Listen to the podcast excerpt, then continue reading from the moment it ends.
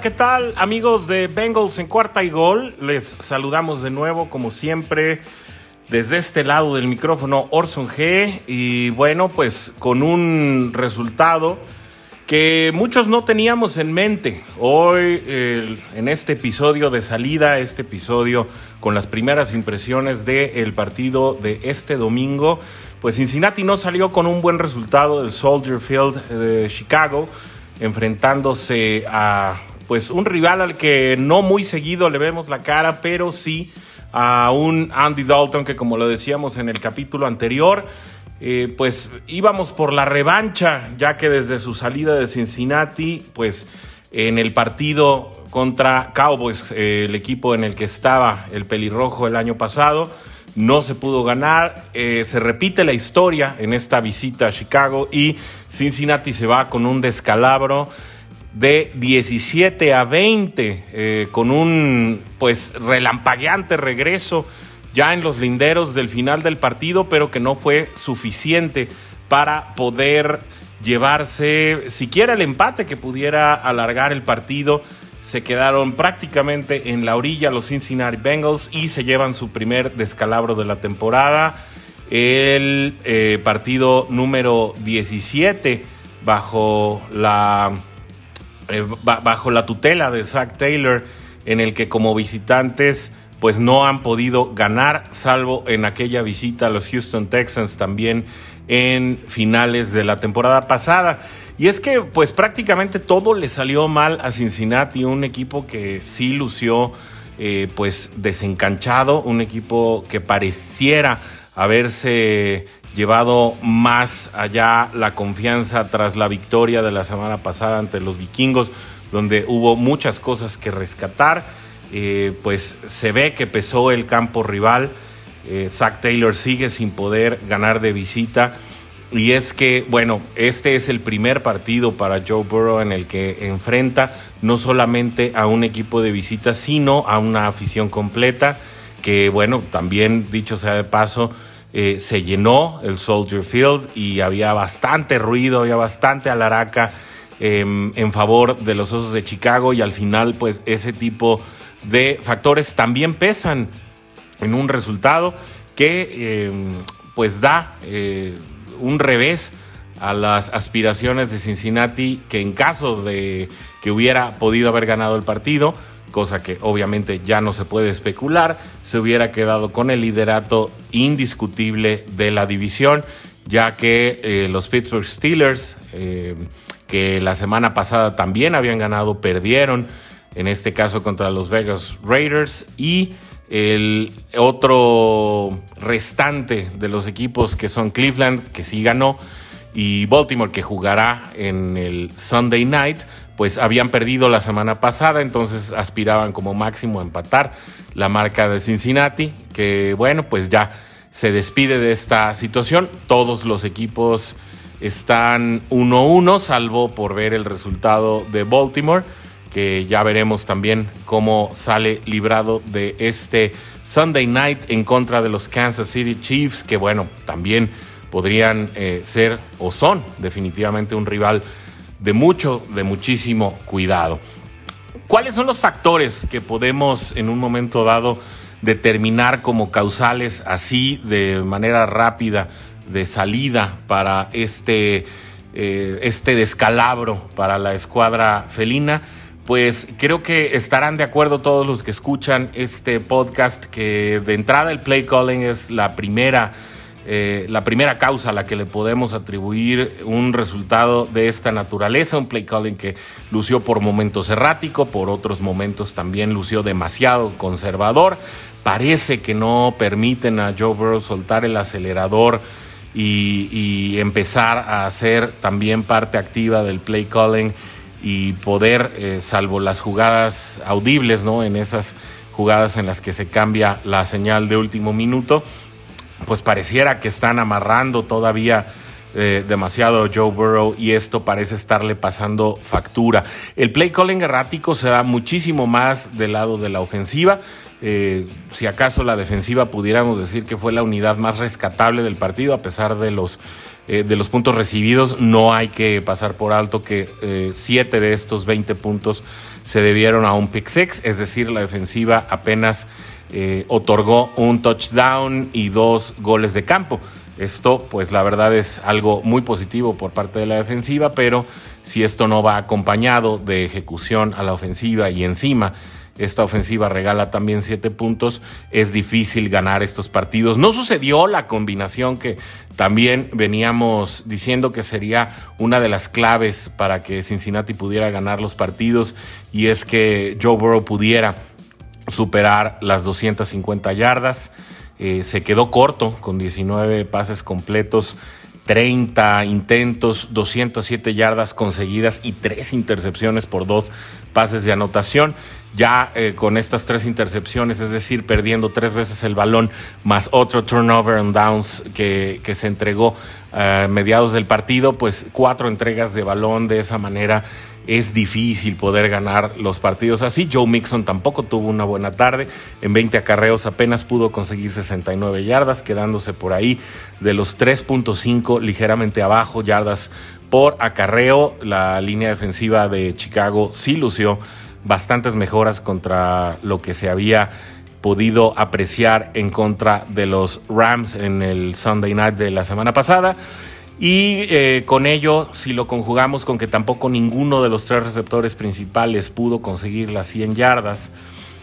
pues estamos hablando de una fórmula que así, como lo decíamos, cuando se dan que puedan conseguir las 100 yardas y 250 del pasador, son fórmula para una victoria prácticamente garantizada. Cuando estas cifras no se dan y quedan tan por debajo, pues también estaremos hablando de una muy probable derrota de Cincinnati que la verdad eh, se quedó corto, se quedó muy cerca de poder alargar el partido, de por lo menos igualar tablas en el cuarto cuarto. Eh, sin embargo, pues eh, se quedó un, un pasito atrás, ya era muy tarde en el partido. Chicago pudo retener el balón al, hacia el final hacia la pausa de los dos minutos y conseguir un primer down que selló la victoria de Chicago y con ello pues también el resultado del partido. Eh, no solamente eh, vimos este play calling así demasiado errático, sino que también vimos errores de concentración. Aquí sí podemos atribuir a, los dos, eh, a las dos escuadras del, equipo. creo que errores en los que Em, se regalaron eh, primeros y diez, obviamente las intercepciones y estas eh, jugadas que no se concretaron por eh, falta de decisión o por toma de decisión equivocada. Em, y si a esto le sumamos otras cinco capturas al mariscal de campo que ya completan 10 en los primeros dos partidos de la temporada que parecen demasiadas para una línea ofensiva que parecía o que en el papel en la pretemporada, además de no entregar ningún sack, pues también em, se, se, tomaba o se vendía como reformada. Es un hecho que la línea de Cincinnati no es un desastre como la del año pasado, pero el avance no está resultando suficiente para proteger a un Joe Burrow que sigue siendo castigado ahora ya cinco ocasiones por partido en promedio y si este patrón se sigue presentando no va a ser tampoco un buen augurio para el juego aéreo de estos bengalíes. Ya como parte del análisis del desarrollo del partido, pues podemos hablar eh, de una primera mitad estéril, en la que no se consiguieron puntos, en la que se avanzaron menos de 100 yardas en esa primera mitad, pues prácticamente dejando toda la carga de la recuperación del partido a la segunda mitad. Y si somos específicos, a la última parte del cuarto cuarto, porque fue realmente cuando Cincinnati comenzó a, activarse y a resucitar en el partido, pues definitivamente eh, dejaron pasar demasiado tiempo. Y aquí es donde nos preguntamos si este exceso de confianza que se vio en la semana, mediante el cual pues una, una práctica realmente fue nada más una caminata o una salida. Prácticamente no se estuvieron haciendo ensayos y pareciera que se subestimó al rival y no se le analizó lo suficiente como para poderlos vencer en, desde, el, desde las laterales. pues en esta situación parece que también el exceso de confianza cobra factura y exhibe a un equipo eh, cuyo plan de juego estuvo bastante limitado y esto pudiera ser también en función del poco estudio que se le hizo al rival.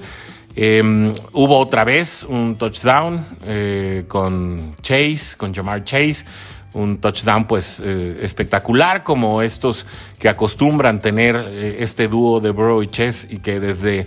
Louisiana State University los venían eh, completando con relativa frecuencia. El otro touchdown fue para T. Higgins y la anotación que redondearía el 17 pues fue el field goal de Ivan McPherson que sigue eh, anotando desde larga distancia. Otra vez anotó desde 53 yardas y bueno pues aunque esto es una buena noticia porque se sigue confirmando el buen paso del pateador novato, pues no va a ser suficiente si la ofensiva sigue teniendo partidos como el que presentó hoy. Em, la línea defensiva, eh, mucho menos dominante de lo que se pudo ver contra Minnesota, eh, fue una línea mucho menos peligrosa. Sí vimos en ocasiones eh, tanto a Hubbard como a Trey Hendrickson llegar hasta el mariscal rival y en una ocasión también DJ Reader ocasionó una pérdida capturando a Justin Fields muy atrás de la línea de golpeo, pero salvo esas jugadas, pues hoy no lució eh, ni BJ Hill ni Larry Ogunjobi. prácticamente no vimos estas, estas jugadas explosivas por parte de la línea defensiva, ni vimos que se ahogara en ningún momento al mariscal rival. Esto puede ser mm, por dos factores, ¿no? Puede tratarse, sí, de una baja de juego de la defensiva felina, pero también puede tratarse de, bueno, de lecciones aprendidas en la línea ofensiva de Cincinnati, perdón, de Chicago, y esto pues podría también ser factor en este encuentro y ahí también queda el análisis de ustedes. Eh, por favor, pónganse en contacto con nosotros a través del Twitter de Bengals en cuenta y gol y platíquenos eh, si para ustedes fue que la línea defensiva bajó de rendimiento o la línea ofensiva de Chicago supo hacer su tarea. Otro factor que también eh, llama la atención pues fue la disciplina. Vimos a Von Bell y a Eli Apple regalar jugadas que en su momento mantuvieron vivas las ofensivas de Chicago prácticamente cuando ya estaban en, situaciones de tercera y largo y se veían obligados a entregar el balón. Por ahí eh, sí hubo unas marcaciones algo severas por parte de los árbitros, sin embargo, estos errores de concentración, que cabe decir en el caso de la Apple, pues ya nada más fue uno, que fue un avance, en el partido pasado se pudieron detectar por lo menos tres, y extraño en Von Bell esta, esta marcación de taunting eh, o de provocación al rival, eh, situación en la que la NFL está poniendo mucho cuidado por lo visto eh, en este año, pues minaron también los buenos desempeños del resto de la escuadra defensiva.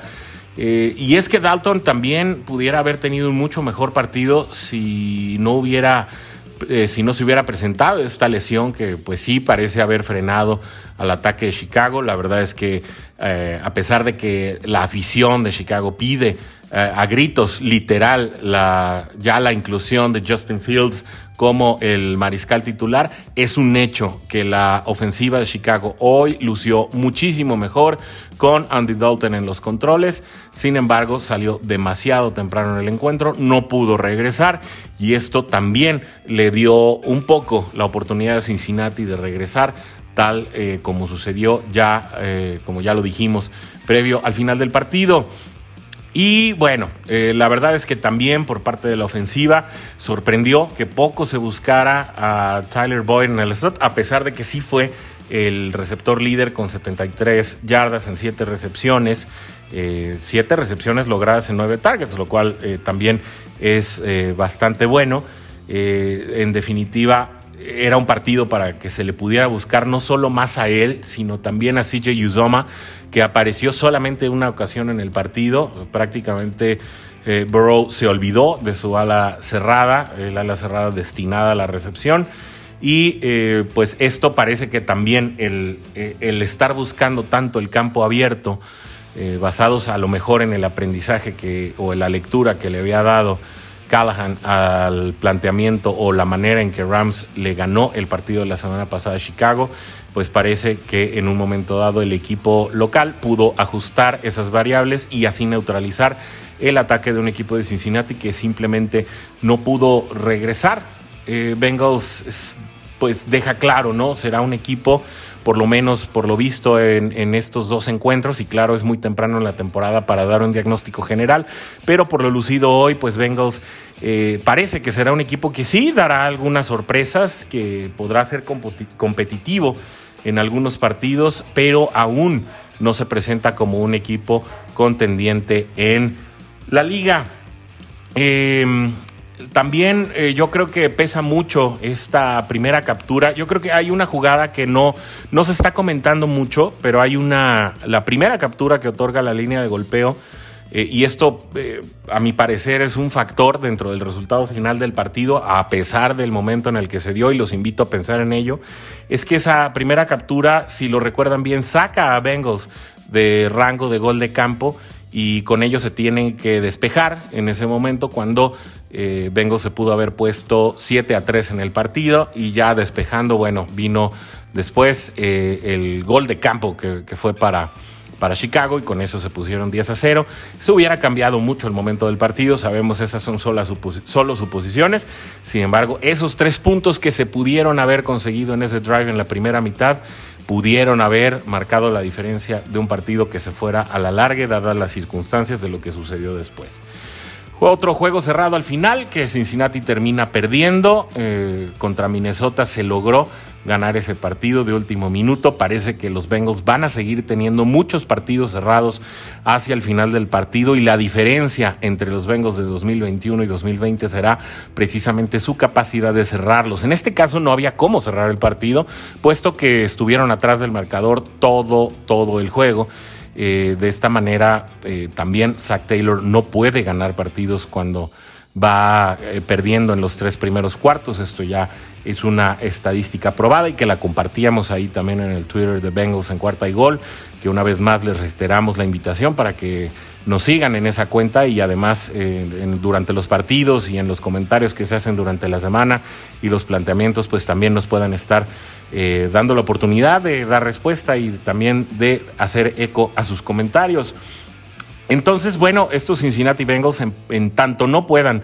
tener esa capacidad de cierre y eh, de poderse poner al frente en el marcador durante momentos del partido y poder manejar no solo el marcador, sino el reloj y saber cuándo arrojarse y cuándo no arrojarse, pues un sector en el que parece todavía no estar muy maduro el equipo, pues seguirán ahí en los linderos de la competitividad sin poder ser realmente tomados en serio como un rival pues constante que represente una amenaza seria para los demás equipos de la liga.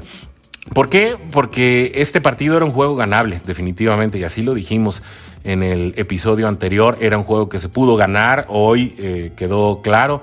eh, sobre todo en el regreso de esos dos touchdowns. Eh, que bueno, uno fue prácticamente gracias a que Logan Wilson logró una intercepción muy atrás en el campo de Chicago y puso a Cincinnati ahí, en los linderos del primer gol. Sin embargo, pues ya era demasiado tarde, quedaba muy poco tiempo, el partido prácticamente se había ido para cuando sucedió esta situación. Así que bueno, eh, parece que se paga el costo de decidir no entrenar entre semana. Yo eh, la verdad es que con esa conclusión me quedo y con eso eh, finalizo este episodio de salida, un análisis rápido como lo tenemos de costumbre. Ya en media semana estaremos hablando de planteamientos, estaremos hablando de los momentos cruciales, de los jugadores cruciales y de el análisis para el siguiente partido que pues saben es uno de los eh, más polémicos, de los más esperados, de los más sufridos que eh, será contra los Pittsburgh Steelers el próximo domingo de regreso a las actividades de la NFL. Con esto nos despedimos por hoy. Esperemos eh, que contemos con el favor de su atención también en nuestro siguiente episodio de Bengals en cuarta y gol. Por hoy nos vamos. Se despide como siempre su amigo Orson G. Y como siempre, hasta la próxima. Day.